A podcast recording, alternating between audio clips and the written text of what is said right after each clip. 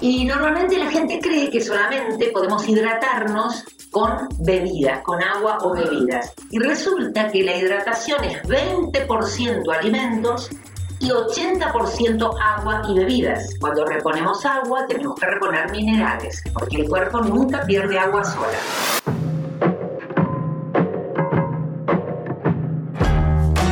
¿Qué tal? Bienvenidos a un nuevo episodio de Empiezo el lunes, un podcast dedicado a todas las personas que quieren comenzar una vida saludable. Mi nombre es Álvaro Varías y en cada episodio conversaré con distintas especialidades de la salud, alimentación, deporte, quienes nos van a traer sus experiencias y obviamente sus consejos. Ustedes saben que nuestro objetivo es resignificar esta frase popular de Empiezo el lunes, eh, que muchas veces incluso no ayuda mucho a cumplir nuestras metas y a tener una alimentación un poquito más consciente. La idea es darles información de valor y tips que los ayuden a conseguir todas sus metas y objetivos. Recuerden que si les gusta este podcast, pueden suscribirse y activar las notificaciones para no perderse ningún episodio y obviamente además apoyar el programa.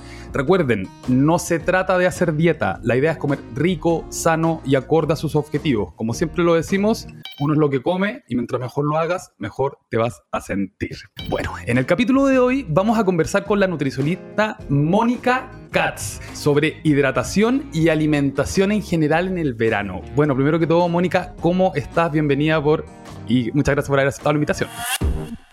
Eh, no, gracias Álvaro, está buenísimo estar con la gente en los temas que a la gente le, interesan y, le importan, ¿no? Sobre todo porque estamos en, en el Polo Sur y en pleno verano, con lo cual es un tema que todo el mundo tiene eh, presta atención en estos, en estos meses ¿no? calurosos que tenemos. Absolutamente. Bueno, como todas las veces vamos a hacer una presentación de Mónica. Eh, Mónica es médico nutricionista, graduada en la Universidad de Buenos Aires. En 1987 fundó el equipo de trastornos alimentarios del Hospital Municipal Carlos Durán, donde trabajó más de 20 años. En el 2008 publicó un libro que se llama No Dieta. Mucha relación con este podcast, Mónica, también vamos a hablar un poquito de eso, en el que desarrolla su idea de que es posible perder peso sin renunciar al placer o me imagino a comer rico que uno tiende a asimilar las dietas como con comer pollo con lechuga todo el día, vamos a entrar también en ese tema. Eh, es expresidenta de la Sociedad Argentina de Nutrición y actualmente dirige el centro eh, CATS especializado en obesidad, diabetes y trastornos alimentarios. Mónica, ¿se me queda algo en el tintero o está bien ahí la presentación? No, no, está perfecto. Hay más cosas porque, bueno, mi actividad universitaria, Álvaro, es en una universidad que quiero mucho, que es la Universidad Favaloro, y allá hacemos todo tipo de maravillosas cosas y, bueno, y, formamos gente que también hay de Chile, tenemos alumnos chilenos en la universidad, así que bueno, eso nada más, pero, pero gracias por la presentación. No, para nada. Bueno, para comenzar con el tema de hoy, eh, hay una pregunta inicial que nosotros le hacemos, Mónica, a todos nuestros entrevistados porque no hay como una definición universal. Eh, y esto es, ¿qué es para ti la alimentación saludable? Bueno, te voy a hacer un checklist, si te parece. Ok. Una alimentación saludable es una alimentación completa. ¿Qué quiere decir? Que tenga todos los grupos de alimentos. Pero también tiene que ser balanceada, porque si no hay gente que come mucha verdura, poca proteína, o mucha fibra y poco, qué sé yo, poca proteína. Eh, mucho hidrato y poca proteína. Es decir, de todos los grupos de alimentos balanceadamente. Así que completa y balanceada. Una alimentación saludable tiene que ser sostenible en el tiempo. Es decir, si yo estoy haciendo una dieta que no se la daría a mi madre de 80 y a mi hijo, mi sobrino de 3 años, tampoco es para mí, salvo que sea para un corto tiempo. Una alimentación saludable tiene que ser compartida, porque somos comensales. No podemos comer eternamente solos frente a la televisión en una bandeja. Una alimentación saludable tiene que ser placentera, que lo acabas de decir Álvaro. No puedo comer siempre lechuga y pollo, no tengo nada contra el pollo y la lechuga, pero la alimentación saludable también tiene que incluir eso que me encanta, ¿sí? eso que me encanta y que es saludable. Una alimentación saludable tiene que ser sostenible, sustentable para el planeta. No tenemos muchos planetas, por ahora tenemos uno solo y tenemos que cuidarlo. Entonces a veces tengo que saber que hay cosas que hay que reducir ¿sí? ¿Qué sé yo? Puedo bajar un poco la carne roja y comer un poco de pescado, que en Chile y Argentina comemos muy poco, 7, 8 kilos per cápita. No, pero Álvaro es tremendo porque yo hace poco estuve trabajando con gente de Chile y nos sorprendió a ambos que somos países que tenemos una costa entera de mar, una costa entera ambos países y comemos solo 7 kilos 8 por cápita, es decir, 8 kilos por persona por año, es muy poquitito y es una muy buena fuente de proteínas. Una alimentación saludable tiene que ser un encuentro, ¿sí? Un encuentro. Una vez al día sentarme en una mesa frente a otro y ver cómo le fue la vida hoy, porque comer también es eso. Completamente. De hecho, hay, una de las frases que tú comentas que es la adaptabilidad y que nosotros lo vemos mucho acá, que es como cuando uno ve la, dieta del amigo, oye, no, es que mi, amigo hizo esta dieta y uno jura que porque al amigo le sirvió le va a servir a uno, pero uno no se da cuenta que uno se levanta otra hora, de repente el amigo tiene dos hijos, yo no tengo, mi vida rutina es distinta, eh, antecedentes que tienen que ver tal vez con enfermedades o con ciertas alergias, restricciones, gente que no come gluten porque piensa que va a bajar de peso, o sea, hay una cuestión ahí enorme eh, un tema que tú sabéis que yo creo que da para no terminar nunca, pero efectivamente encuentro que los pilares fundamentales de los cuales tú hablas en términos de alimentación saludable, que incluso incorpore esta visión un poco más holística del planeta, o sea, de qué manera afecta eh, mi consumo personal eh, a todo lo que hoy en día está eh, tan presente que tiene que ver con el calentamiento global, es una visión súper holística y nos agrada mucho poder haberla escuchado de tu parte. Ahora, entrando un poquito al tema de la conversación de hoy día, el verano. Como tú decís, estamos en el cono sur, tú estás ahí en Punta del Este ahora, yo estoy acá en la ciudad de Santiago de Chile. Hay sol y hay, mucho, eh, hay muchos temas que se pueden ir tocando con respecto a eso. ¿Hay alguna recomendación general que se le tenga que hacer a algún tipo de persona en estas condiciones climáticas? ¿Alguna sugerencia?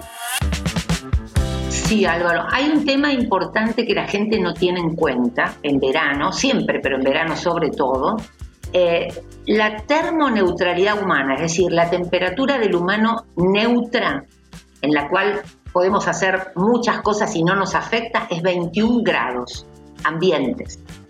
Arriba de 21 grados y debajo ya nuestro cuerpo tiene que hacer adaptaciones importantes. Si somos sanos jóvenes, ok, si no somos tan jóvenes ni tan sanos, es más complicado. En este momento tenemos una temperatura mucho más allá de lo que se llama la termoneutralidad humana, que es el 21 grados. Estamos en 30 y pico, de no sé cuánto está en Chile, pero estamos en 30. Ahora viene un pico, una ola de calor fuertísima también. Estamos mucho más de 30, entonces el cuerpo tiene que hacer grandes adaptaciones. Y hay un recurso maravilloso desde la nutrición, que es el alimento que tiene agua. Y normalmente la gente cree que solamente podemos hidratarnos con bebidas, con agua o bebidas. Y resulta que la hidratación es 20% alimentos y 80% agua y bebidas. ¿Y qué alimentos tienen agua? Ese 20%, es decir, que hay gente que me dice, Mónica, yo no tomo todo lo que me dicen.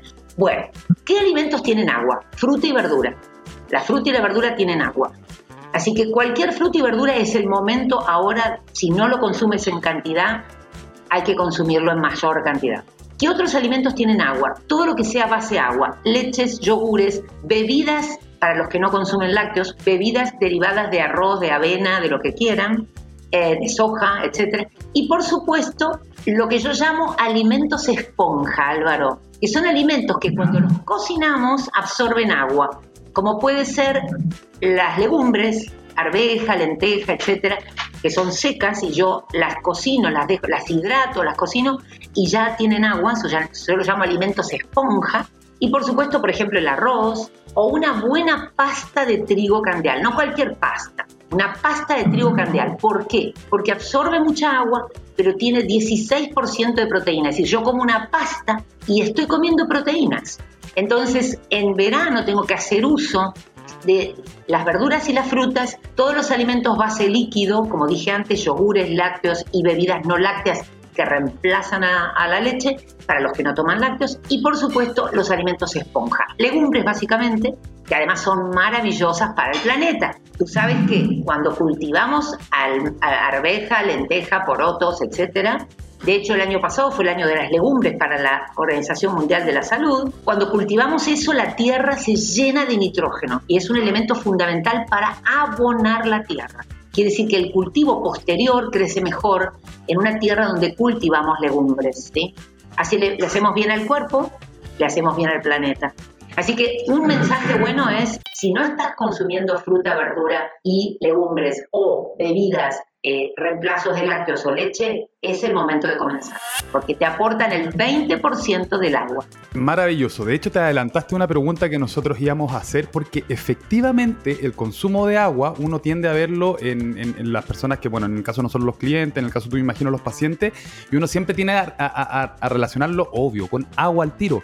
Pero efectivamente hay muchos alimentos en estas temporadas que se dan, en el caso acá la sandía, por ejemplo, que yo creo que un porcentaje altísimo de la sandía es agua, y que es una muy buena forma para las personas que tal vez les cuesta un poco tomarse el vaso de agua de, la llave. No creo que lo reemplacen un 100%, pero sí obviamente hay una forma de incorporarlo eh, y de una manera, como dice tu libro, que sea rico y que no sea como sufriendo, por decirlo de alguna otra manera. Exactamente. Yo creo que tiene muy mala fama lo saludable, Álvaro. Mm. Totalmente. Y ahí obviamente flaco favor muchas veces que lo que comentamos hacen eh, algunas industrias con marketing que en vez de ayudarnos como que nos confunden más todavía, sobre todo a los usuarios. Nos confunden mucho. Exacto, que están recién empezando en este camino eh, y que obviamente no tienen tal vez toda la información para poder tomar buenas decisiones. Por eso que este tipo de instancias también son importantes para que la gente pueda ir interiorizándose un poquito más y teniendo en cuenta cuáles son los puntos vitales realmente para poder estar sano y tener una buena calidad de vida.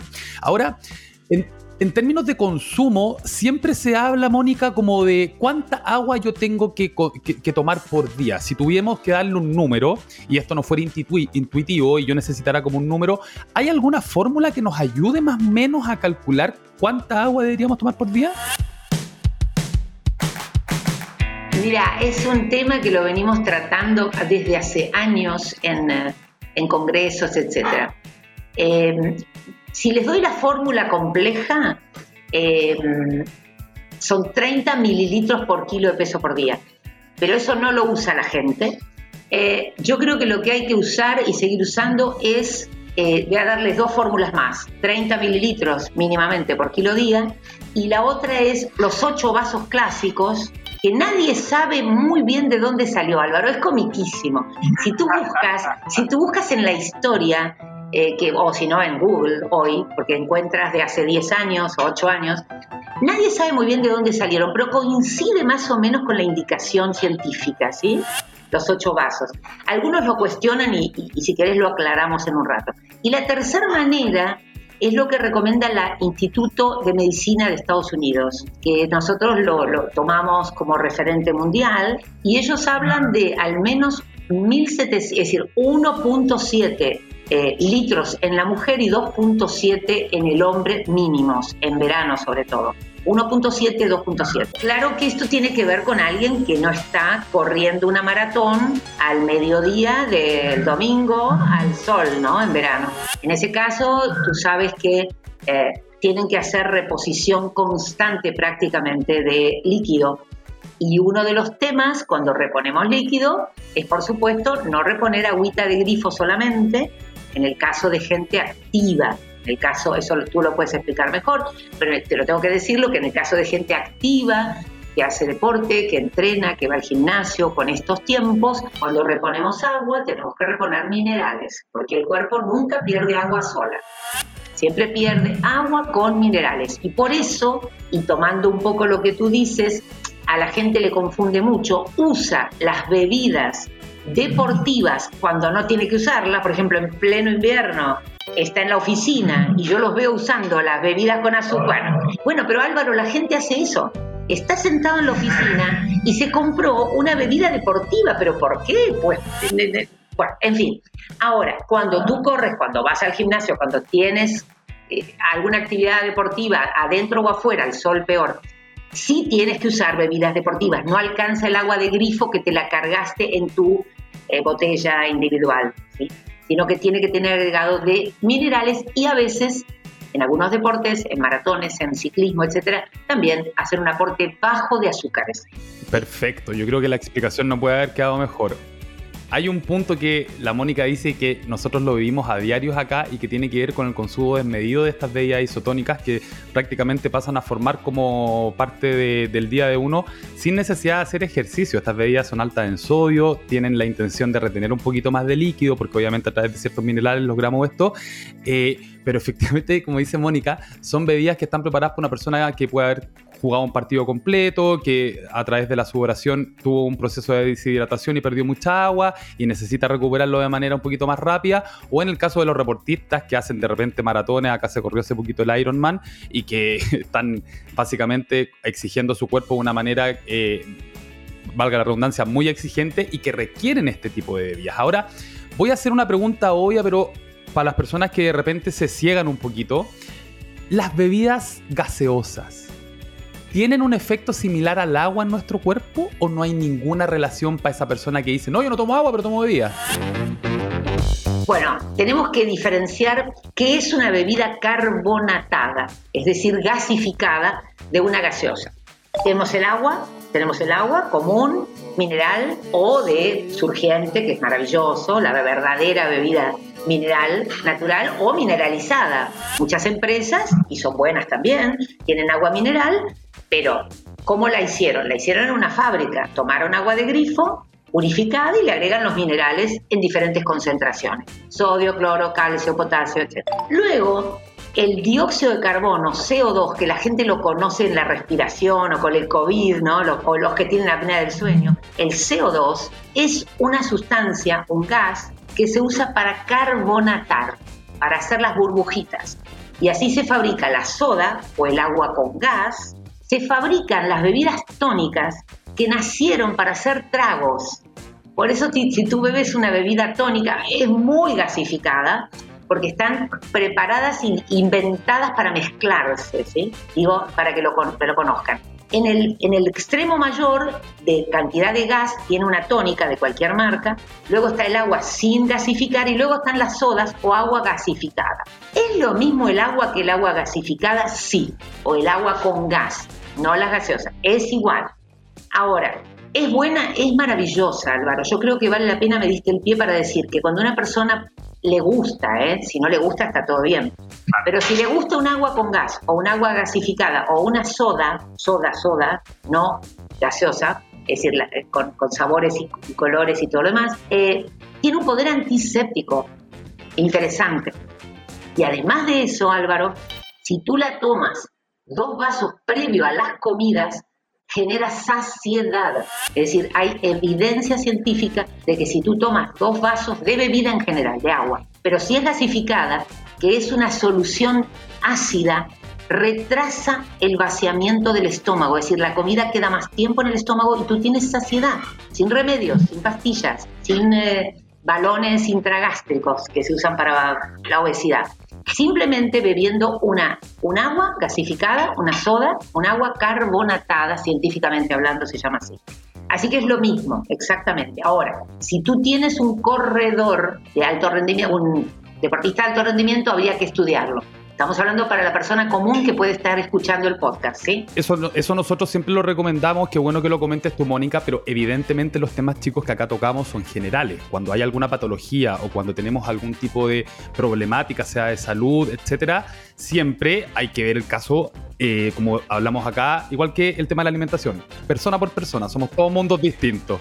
Exacto. Pero en la general, evidentemente, lo que dice Mónica es súper interesante, sobre todo hablando del concepto que tiene que ver con agua con gas, como bien dice ella, no la bebida. Ahora, pasando al tema de la bebida, que a mí me han tocado muchos clientes, y aquí también entro yo un poquito en el tema, claro, de la bebida así como eh, las marcas grandes que existen, exacto, las gaseosas.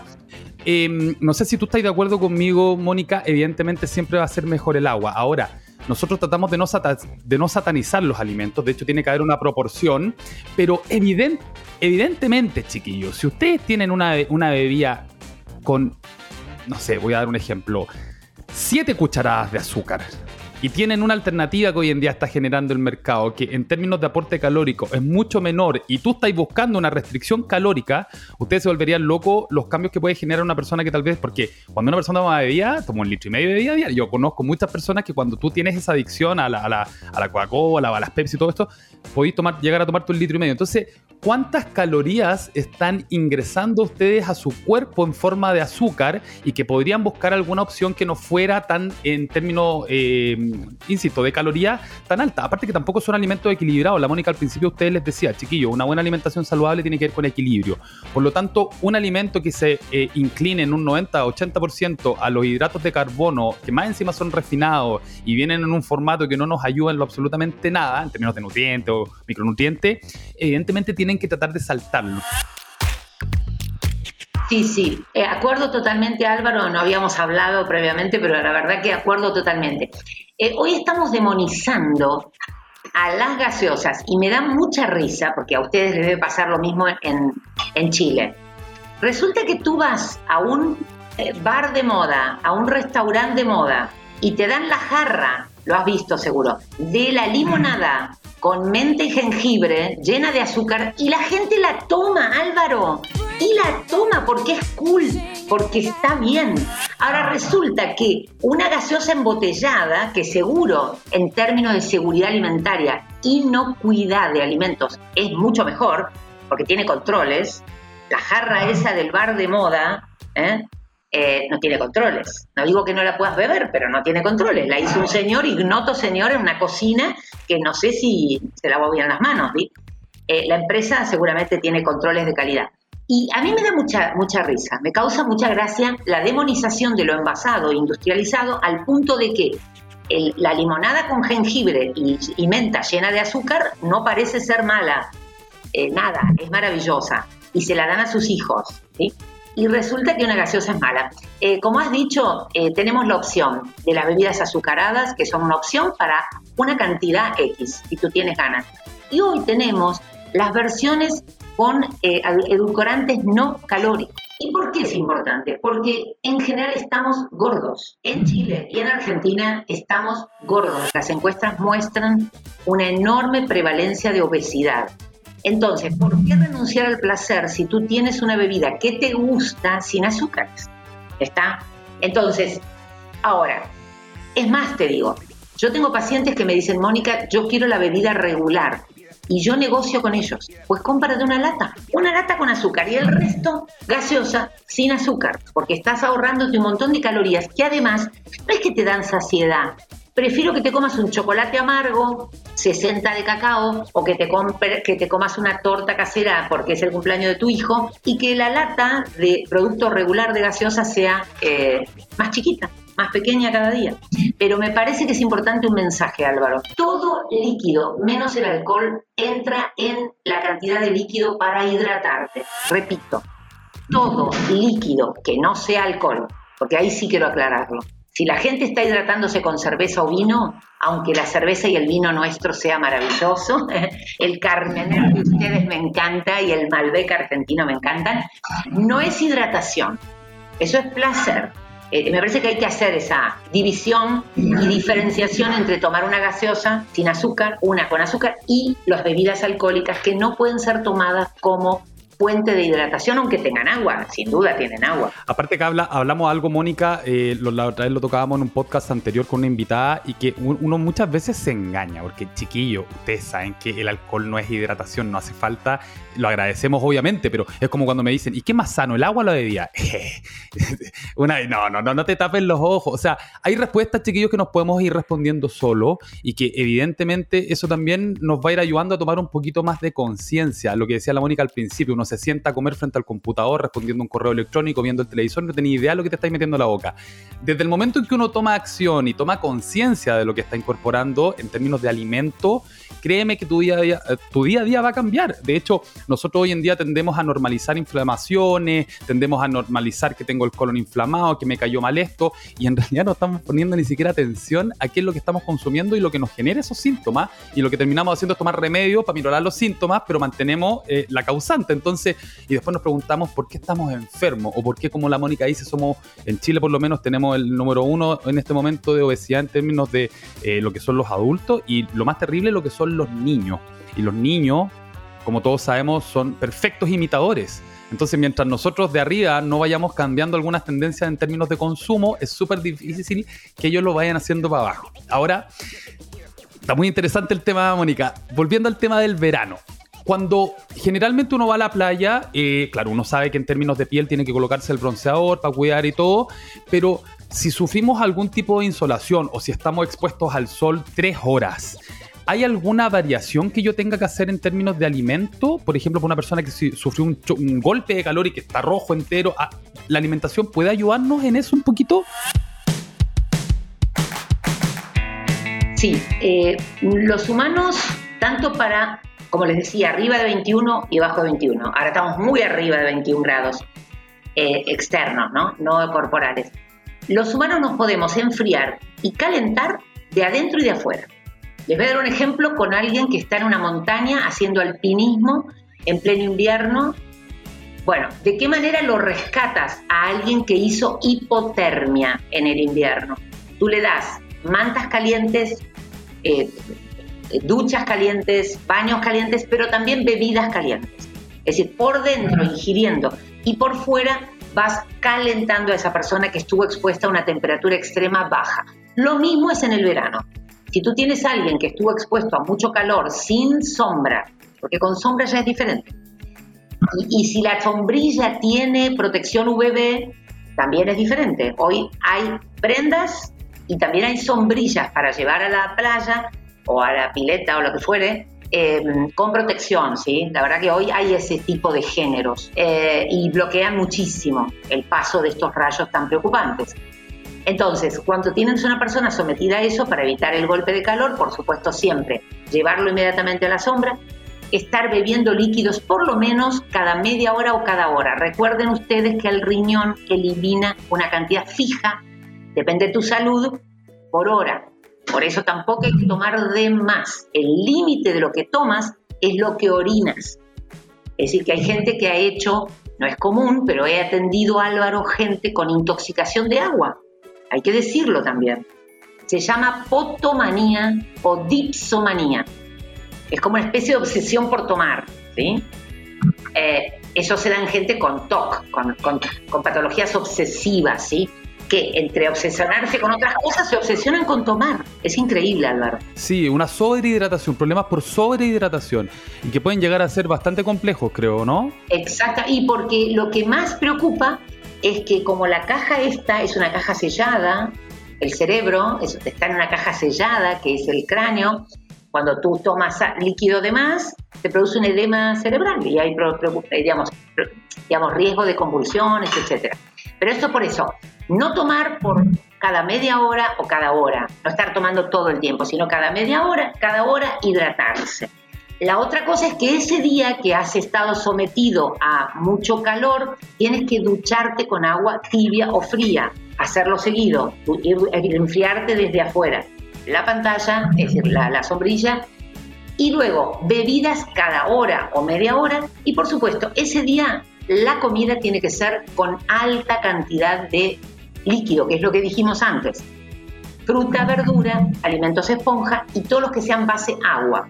Licuados, eh, smoothies, eh, sopas frías. Hay sopas frías riquísimas. Un gazpacho eh, andaluz, que es una sopa fría de tomates. Un salmorejo, que es una sopa fría también de base tomate. Una sopa de melón y menta. Una sopa fría de remolacha. Es decir, sopas frías, smoothies, licuados, son y bueno, ensaladas eh, de, verduras, de vegetales y frutas crudas. Esa es la comida para ese día de alguien que estuvo sometido a mucho calor. Volviendo al tema, cuando uno generalmente en estas fechas ve las personas tomando sol, empiezan a hablar de la vitamina D aquí, recibiendo vitamina D, y ya, bueno, ese es generalmente como lo que se tiende a decir en verano, porque sabemos que el sol de hecho aporta a la, exposición de nuestra piel al sol, ayuda a la generación de vitamina D, que es, es importante para nuestra salud como muchos otros vitaminas y minerales, pero no solamente lo encontramos en el sol, ¿En qué alimentos o en qué grupos de alimentos podemos encontrar la vitamina D también, Mónica, que, nos pueda servir a nosotros en términos de consumo? Nosotros en este momento estamos teniendo, Álvaro, eh, a nivel mundial, una carencia o un déficit de vitamina D. Estamos observando mucho. A mayor sobrepeso más, así que estamos pensando que parte de eso tiene que ver con el sobrepeso que tenemos la mayoría. ¿Por qué? Porque la grasa atrapa vitamina D. Así que la vitamina D de una persona con sobrepeso, con exceso de peso, exceso de grasa, se guarda, aunque la consumas, se guarda en la grasa y no se libera fácilmente, salvo cuando baja mucho de peso esta persona. Entonces, lo primero saber que eso tiene que ver con eso, tiene que ver con la pandemia, estuvimos mucho tiempo adentro, tiene que ver con la época del año y tiene que ver con la pantalla solar. Es muy buena para prevenir cáncer de piel y envejecimiento cutáneo, pero bueno, te evitas el rayo del sol, sí. Ahora, ¿qué alimentos tienen? Hay dos grupos de alimentos que tienen bastante em, tres grupos de alimentos que tienen bastante vitamina D. Una son los lácteos que están adicionados con vitamina D, tanto los yogures, por eso cuando consume yogur envasado, no tiren el líquido de arriba, porque a veces la vitamina D queda un poco en ese... ¿Viste Álvaro que tiene eh, un yogur puede llegar a tener un, poquito de suerito arriba de... Se separa un poquito, sí. ¿No? Que, la gente lo tira eso, me da mucha risa, a veces lo tira, no lo mezcla. Bueno, luego los lácteos en general tienen vitamina D y luego todo pescado que venga con su, em, ¿cómo se dice? Con su espinazo, con, su hueso, digamos, por decir así. Anchoa, boquerón, eh, todo tipo de pescado pequeñito. Y también los salmones, ¿eh? Los salmones también aportan vitamina D. Y por último, todos los que sean eh, hongos, shiitake, champiñón, portobelo, todos esos son Em, un, vegetal que aporta vitamina D. Ahora, este podcast trae dos secciones que nosotros siempre las comentamos al inicio y día no lo hicimos, pero tienen relación a conocerte un poquito más a ti en tus gustos personales sobre alimentación, Mónica. Así que te voy a invitar a que pasemos a la primera sección que se llama Picadito. Básicamente esta sección es una pregunta corta con una respuesta corta tuya y que, como te digo, tiene la intención de mostrarle un poco a nuestros invitados de qué manera obviamente nos alimentamos en conjunto también a nuestros invitados. Primera pregunta, ¿cocinar tú o que te cocinen? Bueno, la verdad que me encanta cocinar, no tengo mucho tiempo. Eh, y me encanta cuando alguien me cocina rico y me sirve y me atiende en la mesa porque trabajo muchísimo. Pero me encanta, sí, sí, me encanta. Me encanta que me sorprendan con un plato que me guste y que me encante. ¿Cuál es tu plato favorito del momento? En este momento pescados o carnes con ensaladas crudas. Antes no me pasaba. Mira. Parece mentira, pero hoy es ese mi preferido. ¿Eres de dulces o salados? En este momento más de salado, pero un buen chocolate, una buena torta chocolatosa, encanta. Pero tiene que ser un chocolate, mucho, ese chocolate 60, 70 de cacao. Y eso tendrá que ver también, Mónica, con la temperatura, ¿o no? Hablando de lo mismo, como que el invierno llama un poco más al chocolate, ¿o no? No lo tengo tan claro, no sé que no lo tengo tan claro por qué me está gustando, pero he virado, he virado mi, mi preferencia, ¿no? Perfecto. ¿Tienes algún alimento o maña o ingrediente que no consumas? Bueno, no puedo consumir algunos moluscos y mariscos que veo que todo el mundo disfruta y tengo un recuerdo increíble de infancia de moluscos y mariscos con arena. No, no, es muy cómico. Y me quedó ese recuerdo y no lo puedo superar. Entonces con algunos no lo, bueno, es que son re saludables, pero tengo ese recuerdo que no he podido, esas traumas de, esos traumas de la infancia, por suerte no son dramáticos, pero en mi caso impacta en el consumo de moluscos o mariscos que me recuerdan a la arena.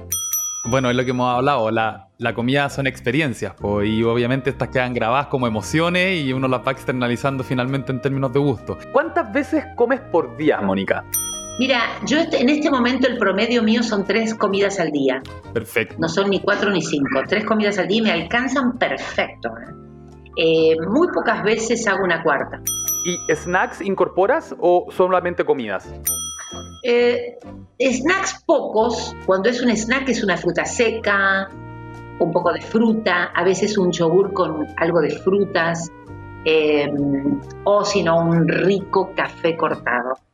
Pero sí, sí, pero no, eh, eh, la verdad que a través del tiempo he virado bastante y son tres comidas y algún snack. Pero antes era de hacer cuatro comidas y algún snack, y hoy no. Y me di cuenta, me di cuenta que no es necesario, Álvaro. Hemos estado taladrando la cabeza de la gente que coman seis, ocho veces al día y esto no es necesario. El resto de lo que come la gente es por hábito o por emoción. Es hambre emocional. Exactamente. Bueno, de hecho, esto hemos tenido capítulos enteros de esto, de los mitos de la nutrición, que tenéis que comer cada tres horas, que si no comes cada tres horas tu metabolismo se va apagar y que prácticamente fuéramos un horno que, no, unas tonteras, pero eso Hoy en día tenemos que agradecer sobre todo a eh, la información que está mucho más disponible para las personas y redes sociales en general, personas que generan contenido, instancias como esta, como hablábamos de antes, que vayan desmitificando un poquito estas cosas que terminan más en trastornos alimenticios que en otra cosa, porque cuando tú transformas la comida también en algo tan complejo como elimina todos los carbohidratos, eh, saca esto, eh, la dieta keto, que el ayuno interminente, chiquillos, al final cada uno se adapta a lo que quiere. Si a ti no te gusta tomar desayuno, no tomes desayuno. De repente venía haciendo desayuno hace tiempo y no te estáis ni cuenta. Entonces, la comida tiene que adaptarse a los tiempos de uno, a la frecuencia. Mónica. Sí, pero sabes Álvaro, yo tengo una teoría, y esto es teoría, ¿eh? no, es ciencia, no es ciencia. Yo creo que en estos tiempos, en estos tiempos inciertos, y cada vez más, hace dos años que estamos con una pandemia, que estamos tratando de ver el final del túnel, la luz al final del túnel, y, falta menos, pero, pero bueno, ¿cuándo? ¿Cuándo? Eh, y nos ha cambiado la vida a todos, más o menos a todos nos cambió la vida. Yo creo que en tiempos de incertidumbres, una dieta, y es crítica mi mirada, ¿eh? una dieta es una búsqueda de certeza, es una búsqueda de certeza, es una meta religión. Eh, por eso creo que cada vez uno ve gente adhiriendo a dietas más locas. Y más allá de la flacura y la gordura, yo creo que es peor ahora, porque cuando era por el cuerpo, por, por lo menos lo entendías. Estaban buscando un cuerpo mejor, más cómodo. Pero ahora me parece que es más profundo, Álvaro, y va a ser difícil combatir eso, porque me parece que una dieta X que me dé las reglas, que me dé las normas, los 10 mandamientos, no sé cómo explicarlo, me da una cierta certeza. La pastilla básica. Claro, pero me da una cierta certeza en un mundo incierto. Perfecto. Mira, tiene que ver también con lo que tú dices un poco. Yo creo que las generaciones que están viniendo nuevas entienden un poquito el daño que le hemos hecho al medio ambiente, el daño que nos hemos hecho a nosotros como seres humanos, e inclusive a niveles de conciencia que uno, uno, se pregunta hasta qué tiene el pellet que le estoy dando a mi perro, porque la alimentación es todo, para todos los seres vivos, desde la planta que tenía en tu casa hasta la mascota que, que, que, tú cuidas y que en el fondo jamás le darías algo para envenenarla, y hasta nosotros. Em, efectivamente hablábamos también al principio, tú lo comentaste, eh, son malos los ultraprocesados no, no son malos los ultraprocesados. De hecho, en una vida tan vertiginosa como la que tenemos hoy día en capitales, yo creo que es, casi imposible pedirle a todo el mundo que se cocine todo el día. Lo que tienen que ver es cuáles son los ingredientes y eventualmente cuál es el foco que tiene la empresa que realiza el ultraprocesado. Porque... Álvaro, ¿y cuál, qué proporción tú comes de, de un procesado? Es decir, si yo vivo comiendo procesados, estoy en problemas. Ahora, si yo nunca puedo ingerir uno, también estoy en problemas. Que es la ortorexia, que es una de las nuevas enfermedades como término alimenticio que no, es, no, tiene que ver como con una obsesión de comer bien todo el día, como que tu, tu, vida gira en torno a la comida. Sano, bien, puro. Exacto, y lo orgánico, y aquí. Entonces, todo como. Mira, hay un dicho que uno de nuestros primeros invitados dijo, y es la dosis está en veneno. Cualquier cosa que nosotros hagamos que esté desequilibrada, eventualmente nos va a traer problemas. Por eso busquemos equilibrio y eso es todo. Lo hemos dicho del agua, Álvaro, lo hemos dicho hace un rato del agua. Si tú te obsesionas con tomar cada cinco minutos, eh, también te, estás en riesgo. Eh, nosotros escribimos un libro hace unos años, que, fue un, un, libro que nos dio mucha satisfacción, Somos lo que comemos.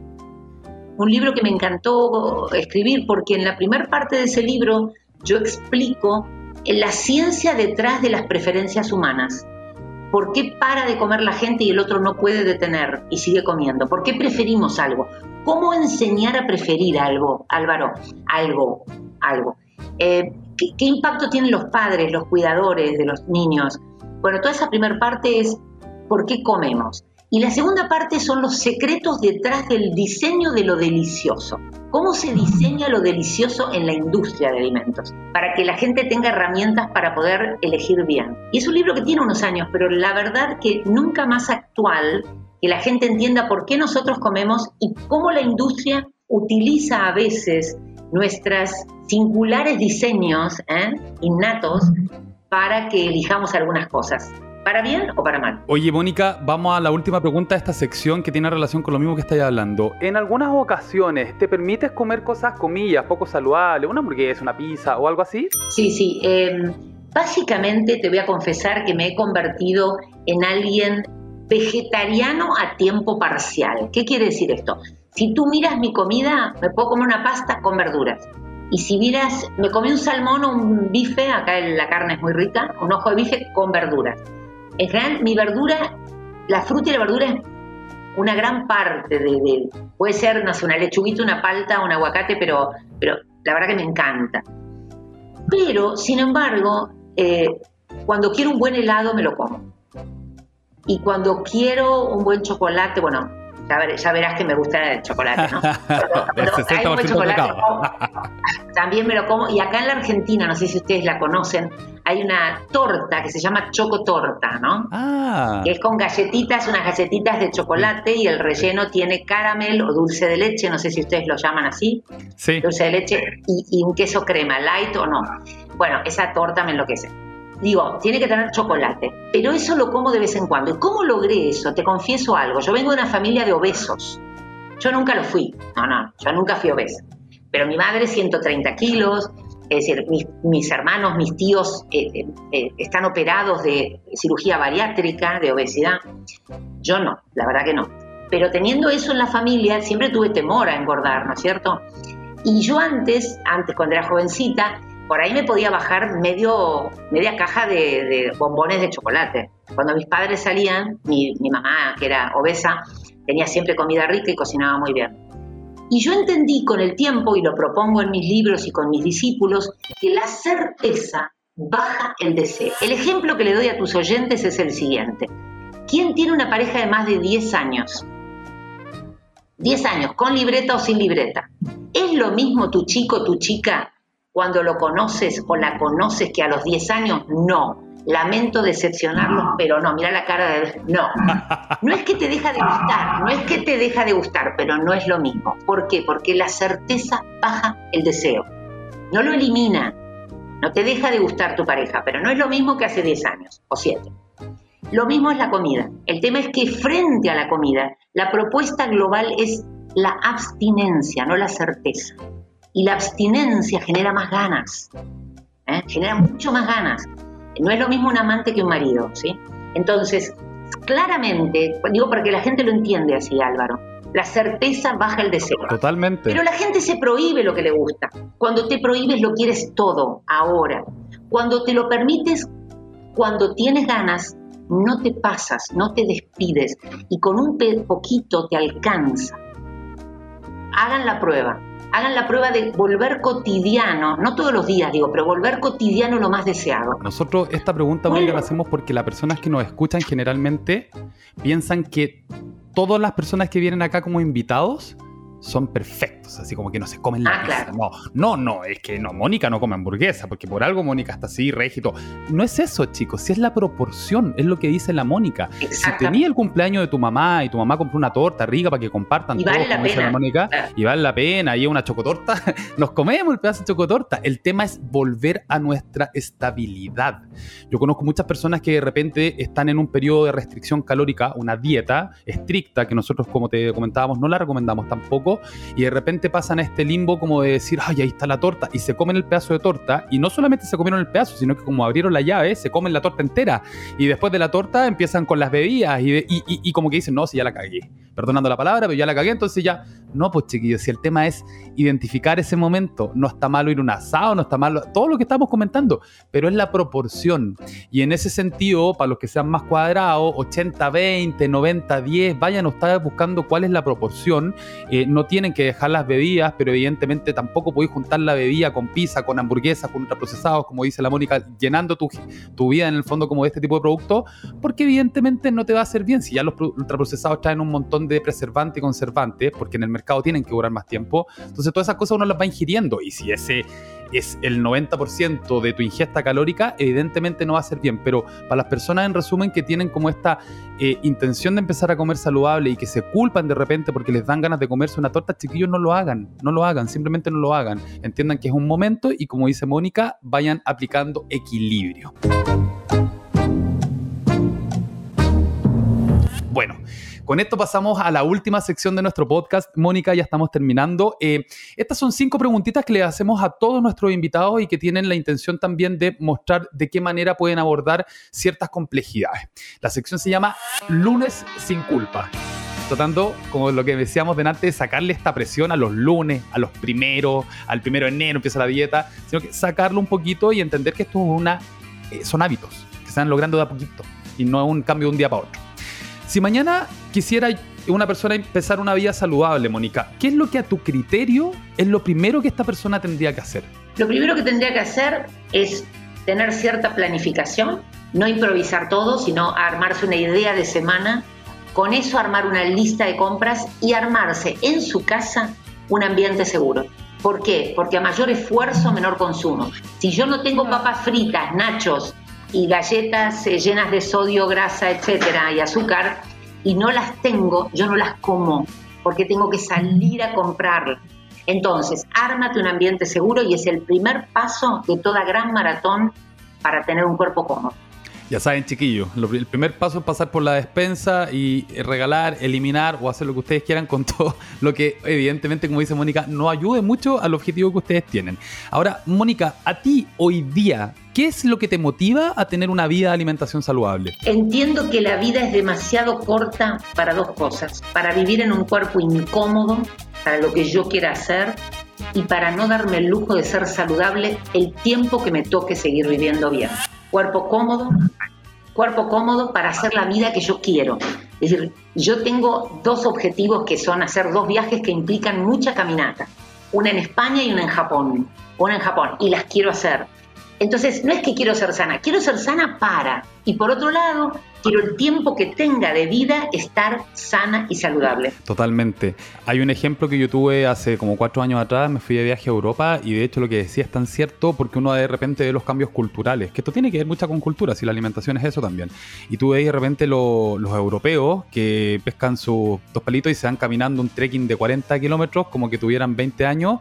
Y yo me acuerdo también este mismo viaje ver de repente culturas que son más occidentales, donde está la persona lamentablemente con 100 kilos en una sillita que te lleva ¿me entendís? Con control remoto y el poder de acceso, de pasear, de pasarlo bien, la sudoración, olvídate, o sea, no, como dice la Mónica, acorde a, cómo ustedes quieran vivir sus últimos años, probablemente es como tienen que tomar las decisiones de hoy en día. O sea, al final el yo del futuro es el que te exige un poco que seas saludable, porque después las consecuencias las vayas a estar pasando tú.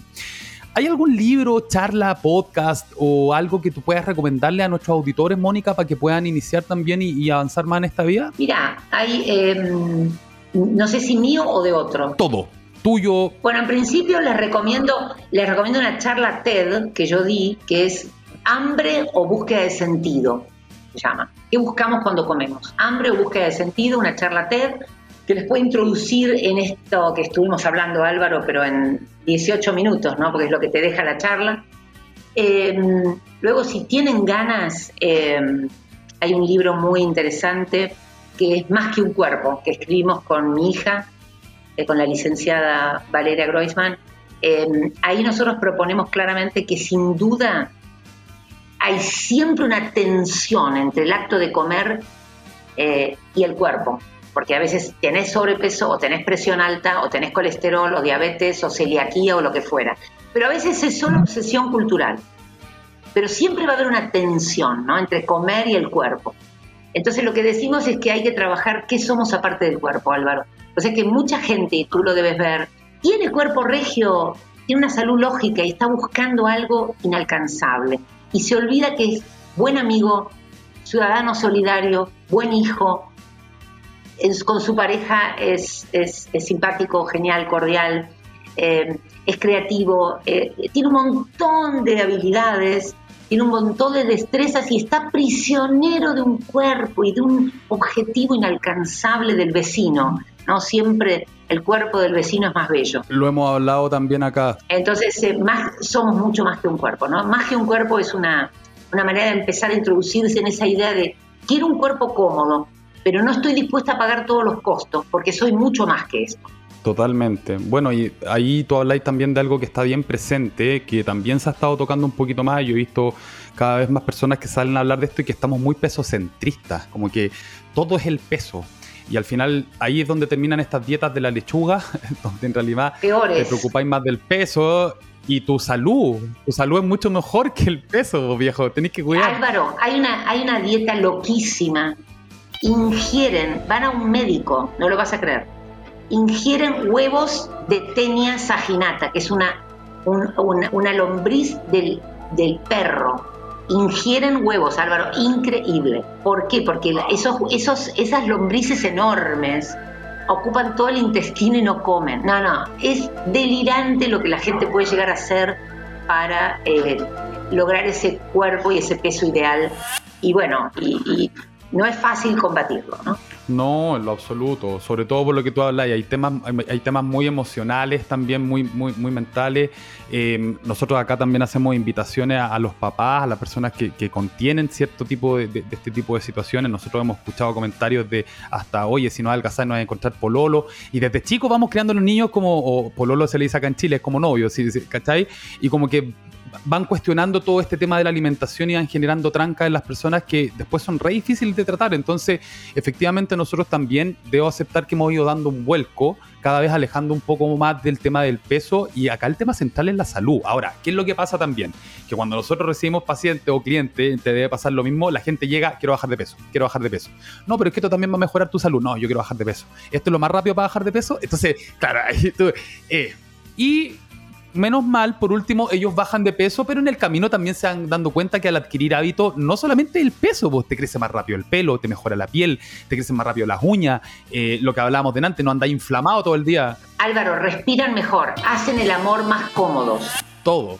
Consiguen, eh, consiguen un desempeño en el trabajo mejor. La confianza, viejo, exacto. El hecho de, tu autoestima también ayuda en algunos casos. todo, sí, todo, todo, todo. Yo, mira, yo las personas que han tenido cambios más radicales, de hecho ustedes los pueden ver, estas personas que han bajado de repente 30, 40 kilos, de verdad cuando dicen que les cambió la vida, les cambió la vida, pero cuando son hábitos, porque ahí tenemos también el otro lado que son estas operaciones que no, no, trabajan los hábitos, sino que trabajan algo como más corporal, y tenía los tipos después de los tres meses, cuatro meses subiendo de nuevo de peso porque no entendieron, no, su cabeza no alcanzó a entender qué pasó, porque estaba disminuyendo su ingesta calórica, porque no podía comer, etcétera. Entonces, absolutamente recomendado tu libro. De hecho, hasta yo lo voy a, lo voy a buscar para poder leerlo. Eh, y Mónica, mira, se nos pasó el tiempo volando. Te quería dar las gracias por haber aceptado esta invitación. Creo que ha sido un capítulo súper importante y que obviamente agrega mucho valor para todas las personas que nos siguen y que nos escuchan. Mónica, si alguno de nuestros eh, auditores se quiere colocar más en contacto contigo o saber más del trabajo que ustedes realizan, cuéntame cómo es la mejor forma. Miren, lo mejor es por la cuenta de Instagram. ¿eh? Van a buscar, es arroba catsdoctora. Em, y básicamente ahí pueden comunicarnos lo que quieran y, también eh, preguntar, porque a veces uno puede con una frase o con una orientación eh, cambiarle la vida a alguien. Y la verdad que eso es muy gratificante. Nos alegra un montón que te guste y que obviamente sigan eh, escuchando ahí y obviamente compartiendo el contenido que nos entrega Mónica. Bueno, llegó el momento de despedirnos, chiquillos. Antes, como siempre, eh, si se quieren colocar en contacto con nosotros, ustedes ya saben también en Instagram, arroba FitFoodChile o en el caso mío, arroba guion bajo Álvaro Varías con B. Si te gusta este podcast, no olviden por favor suscribirse y activar las notificaciones para no perderse ningún episodio. Muchísimas gracias por habernos acompañado hasta el final de este episodio. Mónica, te dejo despedirte también para que dejes ahí tus saludos. Bueno, muchísimas gracias Álvaro por invitarme.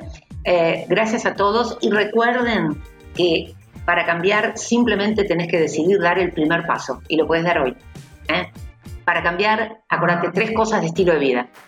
Alimentación, movimiento y por supuesto, cómo manejas tus emociones sin usar comida. No lo podría haber dicho mejor.